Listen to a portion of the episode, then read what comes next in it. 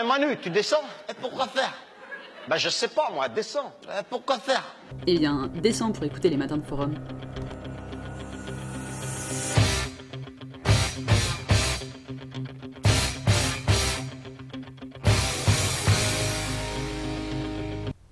Bonjour à tous, nous revoilà, enfin nous voilà tout court avec ce premier podcast d'une longue série qui va suivre. Nous ouvrons cette saison avec un volet RSE, aka Responsabilité sociale des entreprises. C'est un terme très à la mode mais finalement peu connu, une notion qui en regroupe d'autres dont les contours restent assez flous pour la grande majorité d'entre nous. Alors on va demander un interprète. Interprète Interprète Interprète Bon, la RSE, c'est un ensemble d'engagements pris par les entreprises, souvent sur la base du volontariat, même si, fort heureusement, l'État français les rend de plus en plus obligatoires, dans le domaine environnemental, social, sociétal. C'est mis du bon sens, mis des obligations légales et remis du bon sens derrière. La RSE est née des préoccupations environnementales qui ont éclos dans les années 70, mais elle a bien évolué depuis et ne se limite plus au seul volet écologique. Et oui, cela concerne désormais la gouvernance et l'organisation interne des entreprises, c'est-à-dire ce qui va concerner la santé, le bien-être des employés, l'intrapreneuriat, mais aussi le comportement éthique d'une entreprise avec ses fournisseurs, ses employés dans différentes parties du monde, et également son impact sur la société en général, donc lutte contre l'exclusion, aide aux projets locaux et j'en passe, et bien sûr son respect de l'environnement, éco-emballage, réduction des déchets, production locale, etc. De nombreuses mesures peuvent être prises par les entreprises parmi ces piliers que forme la RSE. Avec cette nouvelle tendance, les entreprises font partie d'un tout, s'intègrent parfaitement avec leur environnement et diffusent le bien-être autour d'elles, le tout avec un impact positif sur la nature. Franchement, on se demande vraiment pourquoi est-ce qu'on n'y a pas pensé plus tôt. Ouais, enfin, c'est pas si simple. Malheureusement, la RSE est bien souvent invoquée contre des entreprises pour souligner le manque de responsabilité de celles-ci, ou leur possibilité d'aller au-delà des seuils d'exigence réglementaires assez bas. Mais au-delà d'un cadre légal, certaines entreprises ont vraiment décidé d'en faire leur valeur ajoutée, et s'emparent de la RSE comme nouveau modèle, comme une stratégie véritablement offensive, bien plus qu'une simple réponse défensive, pour améliorer leur réputation et diminuer les dommages collatéraux de leur activité. Que ce soit les grands groupes ou les PME d'ailleurs, tout le monde s'y met, même si certains moyens financiers facilitent la transition à un modèle plus responsable, cela va sans dire. Enfin, du coup, on l'a- on l'a quand même dit quoi. Ceci dit, certains axes sont plus faciles à mettre en place que d'autres. L'axe social, par exemple, est celui privilégié par les PME. La porte d'entrée est souvent la prévention des risques professionnels et plus généralement la santé. Ces entreprises sont récompensées par des certifications qui constituent le premier et principal outil de la politique RSE du gouvernement, comme par exemple la norme ISO 2600 qui récompense les entreprises opérant de manière socialement responsable, c'est-à-dire éthique et transparence. Elles ont bien et elles ont bien raison, de plus en plus de personnes mettent les enjeux de la RSE comme véritable critère de choix pour postuler un travail. Voici les entreprises les mieux classées en termes de RSE.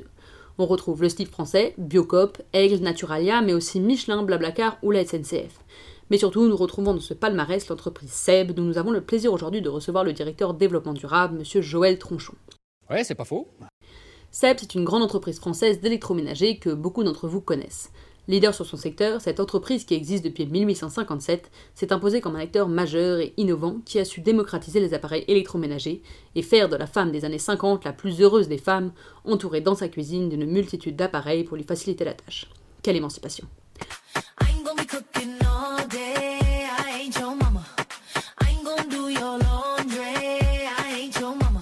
Nous lui devons la cocotte minute, la friteuse, le grille-pain, la yaourtière et j'en passe. Seb est donc un véritable acteur industriel et son engagement RSE est, de- est le sujet dont nous allons parler aujourd'hui. Je m'appelle Joël Tronchon. Moi, je suis, euh, j'ai démarré, en fait, j'ai fait une école de commerce, euh, plutôt en me destinant du côté des ressources humaines. Hmm.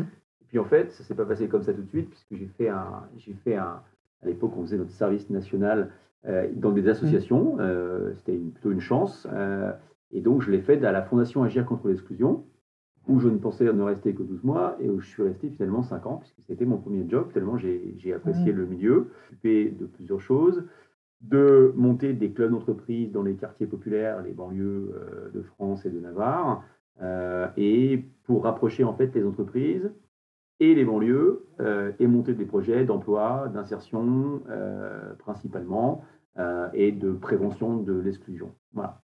Donc l'idée, c'était, ça consistait à motiver des dirigeants de PME ou de gros groupes pour qu'ils fassent euh, bah, du parrainage de jeunes diplômés des quartiers, euh, qui montent des opérations de formation et de sensibilisation euh, dans les quartiers populaires, euh, des parcours d'insertion professionnelle, etc. Voilà, ça. Rapprocher ces deux mondes-là. Euh, à l'époque, ça s'appelait l'entreprise citoyenne. C'était dans les années euh, 90. J'ai postulé dans plusieurs grands groupes de grande consommation euh, pour aller faire de la, des ressources humaines, ce qui était en lien avec mon parcours euh, académique. Et en fait, je suis allé apprendre les, ressources humaines chez L'Oréal. Euh, et je suis resté cinq ans aussi. Trouvé du- un, un chouette job aussi chez Casino, où j'étais DRH international. Donc, je m'occupais de tous les expatriés du groupe et puis de la mobilité internationale. Euh, et après, j'ai terminé chez Casino comme DRH France euh, des, des hypermarchés. J'ai rejoint le groupe SEB en 2008 comme DRH de, de Tefal et, et de, de- d'activité à la business unit articles culinaires, avec, je pense, une des, la plus grosse usine d'articles culinaires en France, euh, qui est l'usine qui fait 45 millions de poils par an. Voilà. Donc, euh, un DRH au milieu des usines, donc c'est aussi différent que d'être DRH dans un siège social à Paris. Ouais, On ne prend pas les mêmes décisions quand on est au milieu des usines comme Ouais. RH plutôt que. Voilà. Voilà, et puis en 2011, euh, septembre 2011, euh, mon patron, euh, DRH du groupe, m'a proposé de prendre la direction du développement durable. Euh, je connaissais, une, on va dire, un tiers du job, qui était la- le volet social euh, et Ouais, le volet RH du développement durable, et je connaissais rien au reste, donc tout ce qui était environnemental, gouvernance. Donc je suis directeur du développement durable du groupe, mais je suis aussi délégué général du fonds de dotation, Ouais. qui était en fait une fondation d'entreprise avant, pareil, qui, qui vise à aider des projets associatifs autour de la lutte contre l'exclusion. Quelles sont les plus grandes problématiques euh, qui se posent autant sur l'environnement que sur l'aspect plus social euh, des employés, des salariés, des consommateurs? Alors là où le métier est passionnant, un, c'est un métier aujourd'hui qui émerge parce qu'en fait, il y a, 10 ans, euh, le développement durable, c'était, il y avait quelques visionnaires qui Mhm. connectaient ça à la stratégie de l'entreprise, mais il n'y avait pas trop de connexion entre le business et le développement durable. Le développement durable était plutôt, euh, on va dire, le volet un peu, euh, un peu sociétal, positif.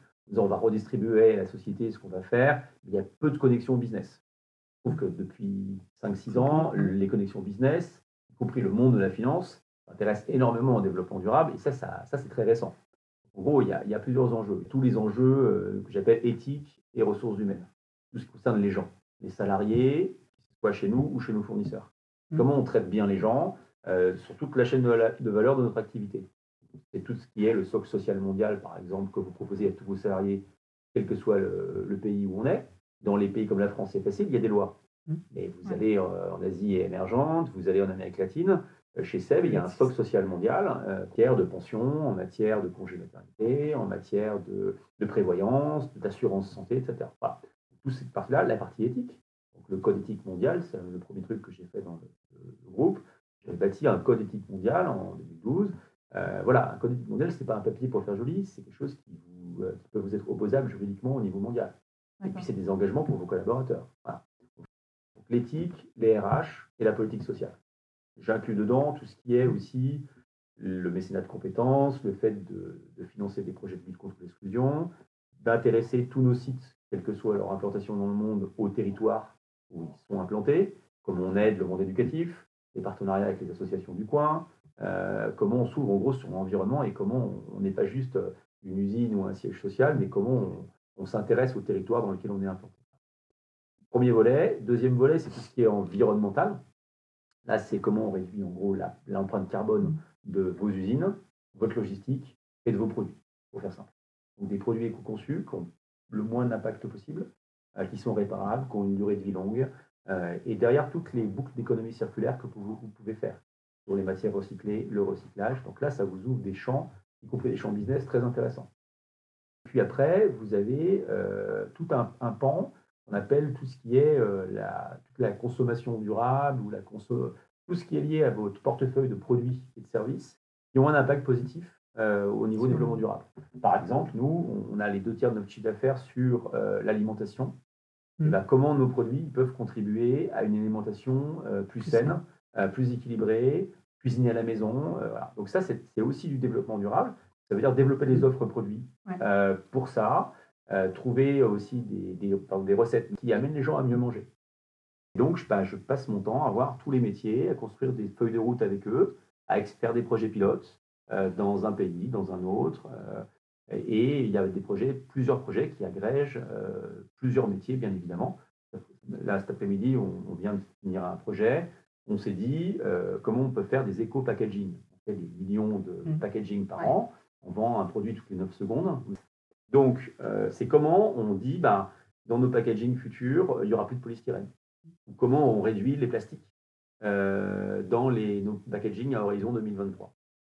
Et justement, vous dites, enfin, vous travaillez avec tous les acteurs de l'entreprise. Mhm. Est-ce qu'il y a un aspect, que ce soit dans, dans le développement durable, dans tous les aspects du développement durable, ou des acteurs avec lesquels c'est plus compliqué euh, la mise en place Est-ce qu'il y a un aspect euh, qui vous euh, donne plus de fil à retordre que d'autres Oui, et, et ça dépend des entreprises en fait. Euh, je vous donne un exemple. Chez nous, les choses qu'on est allé faire, qu'on a fait assez vite et avec une très belle coopération, les- la- toute la politique mondiale des achats responsables. Dans beaucoup d'entreprises, les acheteurs euh, sont réticents euh, au développement durable parce que ça va coûter plus cher, parce que c'est compliqué, parce que c'est des audits sociaux, parce qu'il y a plein de complexités. Chez nous, au contraire, les acheteurs ont été tout de suite très push parce que ça enrichit leur métier, parce que euh, ça lui donne du contenu, et puis c'est des gens qui ont une éthique chez nous, et donc, euh, euh, et puis ils sont aperçus que le développement durable, un fournisseur qui était bon en développement durable, il était souvent bon en qualité totale. Euh, et comme il résonne de plus en plus des acheteurs en, en- en qualité totale, et en fait, les acheteurs ont, ont pris le développement durable comme un levier. Donc, euh, les achats, ça va bien. Euh, toutes les fonctions centrales, en fait, c'est relativement simple. Là où c'est plus compliqué, c'est quand vous avez des fonctions qui sont très décentralisées dans les pays. Euh, et parce que, parce gros, c'est un, problème de gouvernance. Vous ne pouvez pas convaincre euh, 200 personnes comme ça facilement. Vous avez un patron central ou une patronne centrale d'un métier centralisé, c'est très simple. Et paradoxalement, chez nous, ce qui a mis plus de temps à faire à décoller, c'est le marketing. Ils, ils ont un portefeuille de produits qui marche plutôt bien. Mhm. Euh, et donc, c'est pourquoi changer euh, radicalement la conception des produits, alors qu'en fait, ils se vendent comme des petits pains. Aujourd'hui, une marque, pour entre guillemets émerger, pour être Mhm. connue, pour avoir de- du rayonnement, de l'impact, et donc de la préférence de marque, il faut avoir un combat RSE. Et puis surtout, apporter des preuves. Donc, pas de greenwashing, pas de Ouais. social washing. Et donc, on travaille avec eux sur la plateforme de marque, et on choisit avec eux en ce moment-là, avec des marques comme Tefal ou Roventa, on est en train de choisir les, les angles euh, de combat, développement durable de ces marques-là. Mais vous, vous avez le sentiment que vous vous battez un peu contre, contre tous les gens qui vous disent non, on n'a pas l'argent, non, on n'a pas ça, ou c'est plutôt une dynamique du groupe euh, positive euh, où vous avez vos directeurs qui vous soutiennent, etc. Oui, j'ai un soutien, heureusement, parce que sinon, je... mais euh, c'est quand même. euh, on rame aussi. Hein. Ouais. Je veux dire, il y a. Bah, tiens, un projet qui ne marche pas. Ça fait 5 ans que j'essaie de, de lancer euh, un projet bottom of the pyramid. Grande mode, il y a 5 ans, tout le monde disait. Je fais le- la présentation il y a 5 ans devant toute la communauté d'innovation. Tout le monde me dit super conférence, euh, on va le faire avec toi. Ça euh, consiste en quoi? faire un, pro- un produit qui soit vendable et utile pour des gens gagnant moins de 5 dollars par jour. Mhm. Ils ne sont pas nos consommateurs aujourd'hui. hein. Ouais. Des gros de travail, des projets, des protos, on n'est jamais allé au bout. Jamais. Parce que euh, on a, au bout d'un moment, passé de l'effervescence des premiers mois, on n'a pas le temps. Euh, puis ton machin, mais on va jamais gagner notre vie. Puis on va le vendre. Et puis les marchés ne sont pas, sont- vont jamais nous acheter le truc. Voilà. Bon, après, à un moment, vous passez au sujet suivant. Ouais. Là, je suis en train de le réactiver. Ça fait 5 ans que j'y suis. Ouais. On ne peut pas lâcher parce que parce qu'on va finir par en faire un. Est-ce que vous avez plus l'impression que c'est dans l'entreprise ou même au niveau des consommateurs, des gens euh, qui sont moins réceptifs à ce que vous faites? Alors oui, oui, on a les mêmes ré- réticences chez les consommateurs. Euh, on va dire que les consommateurs euh, responsables, il y a 5 ans, ils étaient allez, 10%. Mhm. Aujourd'hui, dans les études, ils sont plutôt de l'ordre de 30-40. Euh, et dans des pays très, euh, ou dans des villes notamment, ils sont peut-être euh, 50-60. Voilà. Mais vous avez quand même des gens qui arrivent dans le rayon, qui ont un comportement responsable, et quand ils voient les prix des produits, ils se disent bah, finalement, entre un produit du groupe Seb euh, deux fois plus cher qu'une marque distributeur, euh, ok, il est durable, ok, il est fabriqué en France, ok, il est éco-conçu, ok, il est ceci, il est cela. Et quand même, l'autre, il est deux fois moins cher. Et vous avez quand même le cerveau du consommateur Ouais. citoyen qui vrille de temps en temps. vous avez des, dans les études, tout le monde vous dit euh, Mhm. oui, j'achèterai un produit s'il est éco-responsable, etc. Dans la réalité, c'est un peu plus compliqué. Donc, il y a quand même toujours des consommateurs qui font le trade-off entre le prix et le côté durable du produit. Ce n'est pas encore gagné chez tous les consommateurs et dans tous les pays. Vous avez des pays qui sont très euh, push sur le côté développement durable et la France en est un. Vous prenez les États-Unis, par exemple, honnêtement, pour être franc, à part sur les deux côtes, euh, à New York et sur la côte ouest, le consommateur lambda américain, le développement durable, il n'en a rien à faire. Ouais. Voilà. Moi, je trouvais également intéressant votre côté, euh, de ne pas non plus tout focaliser sur les- l'aspect écologie, environ- environnement, etc., mais de garder la deuxième jambe qui est sociale, euh, notamment vis-à-vis euh, des salariés. Ouais. Et euh, leur possibilité, euh, de ce que j'ai pu lire, de s'engager euh, dans des actions ou dans des projets qui eux-mêmes, euh, enfin, d'avoir une, une influence positive sur le reste de la société. Vous avez d'autant plus raison que, euh, en fait, le, le- le danger de, de- de- de ce- de ces sujets de développement durable, c'est que, au bout d'un moment, vous faites plus pour l'extérieur du groupe que pour l'intérêt, que pour l'interne. Ce qui est un des problèmes, hein, euh, parce que comme vous êtes, vous êtes noté, euh, les agences de notation sociale, les investisseurs institutionnels, les investisseurs socialement responsables, ils vous notent votre politique de développement durable. Donc, on a tendance à être beaucoup plus euh, polarisé par l'externe. ok? Et en fait, on oublie que en fait, le développement durable, c'est juste un super outil de motivation des salariés et, et de sens au travail, et donc d'attractivité et d'image employeur. On ne le fait pas pour ça, mais n'empêche que c'est idiot de ne pas s'en servir aussi pour Mhm. ça. On vient de lancer un projet qui s'appelle euh, BIS, Booster l'innovation à impact sociétal. En gros, c'est simple, on dit aux, aux salariés volontaires, quel que soit leur âge et leur métier, on dit voilà, on a besoin d'une promo, une promo, c'est 7-8 personnes volontaires, 4 heures par semaine pendant 3 mois, et on va vous donner euh, un sujet de social business à, euh, à, à craquer. Euh, au- sur lequel on n'a pas de solution évidemment hein, au départ. C'est-à-dire qu'on a des salariés de tous les métiers déjà qui participent, donc ça casse les silos d'entreprise, et surtout ça donne une possibilité d'intrapreneuriat social euh, que les salariés peuvent exercer en interne au lieu de le faire à l'extérieur. Et donc, un peu dans la continuité de cette question, est-ce que euh, finalement de passer des ressources humaines pour arriver au RSE, c'est un peu dans une forme, enfin le RSE va comprendre les ressources humaines dans le sens où euh, ils vont essayer de donner plus justement cette recherche de sens aux employés. Ah oui, le parcours euh, RH euh, et le parcours RSE, c'est vraiment dans la droite ligne, c'est dans la logique. Déjà parce que dans la RSE, il y a tout un volet euh, éthique, social euh, et euh, tout ce qui est sociétal. Euh, bah, vous avez euh, quand même le chiffre euh, que j'aime bien citer d'Unilever. Ils ont fait une analyse sur toutes leurs candidatures spontanées. Ils ont plus d'un million de candidatures spontanées euh, par an. Euh, ils ont fait une analyse en disant aux gens pourquoi vous avez postulé chez Unilever?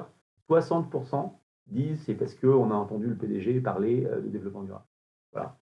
Alors, pas forcément 60% dans toutes les Mhm. boîtes, mais quand même. Ça veut dire que c'est un outil d'attractivité et d'image employeur formidable.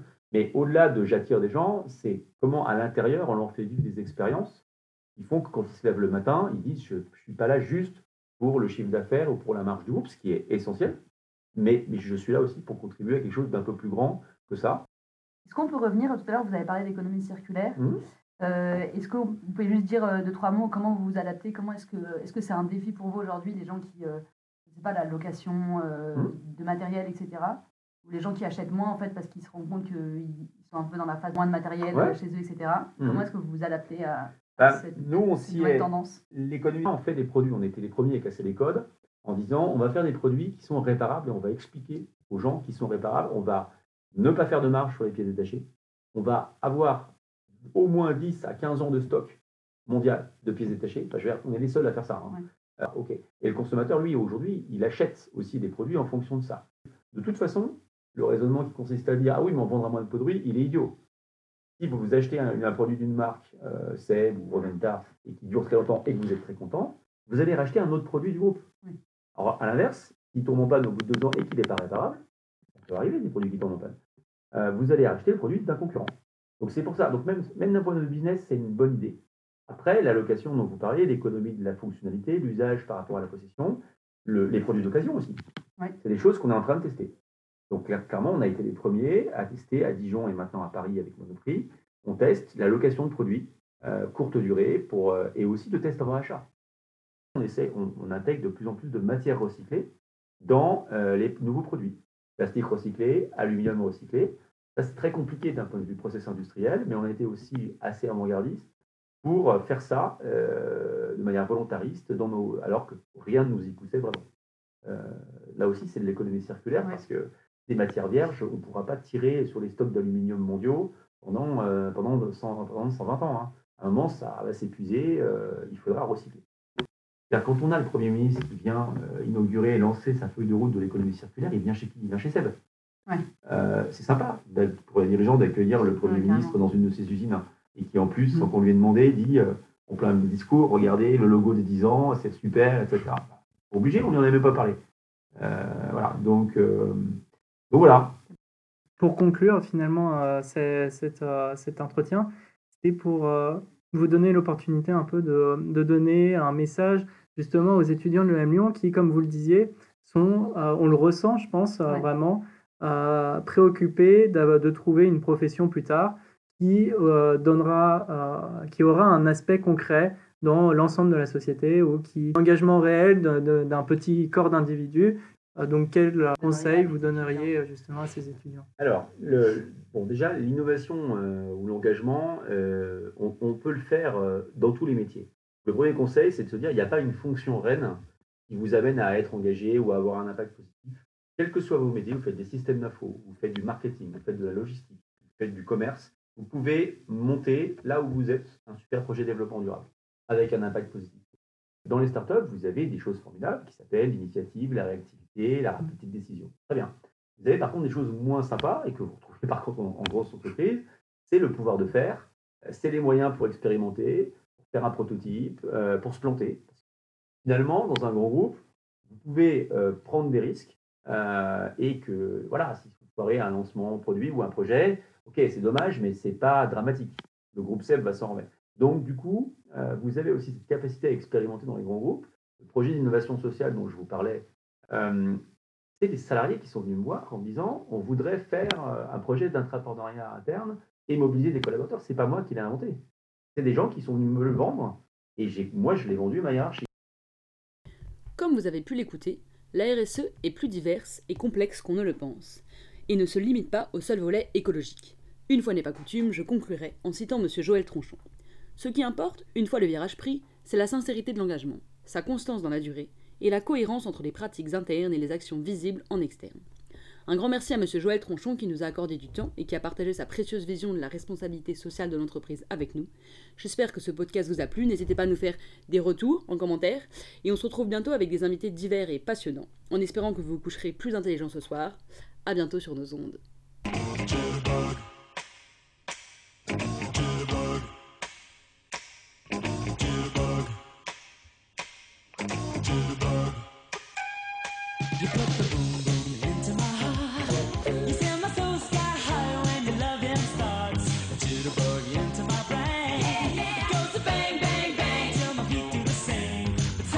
Bye.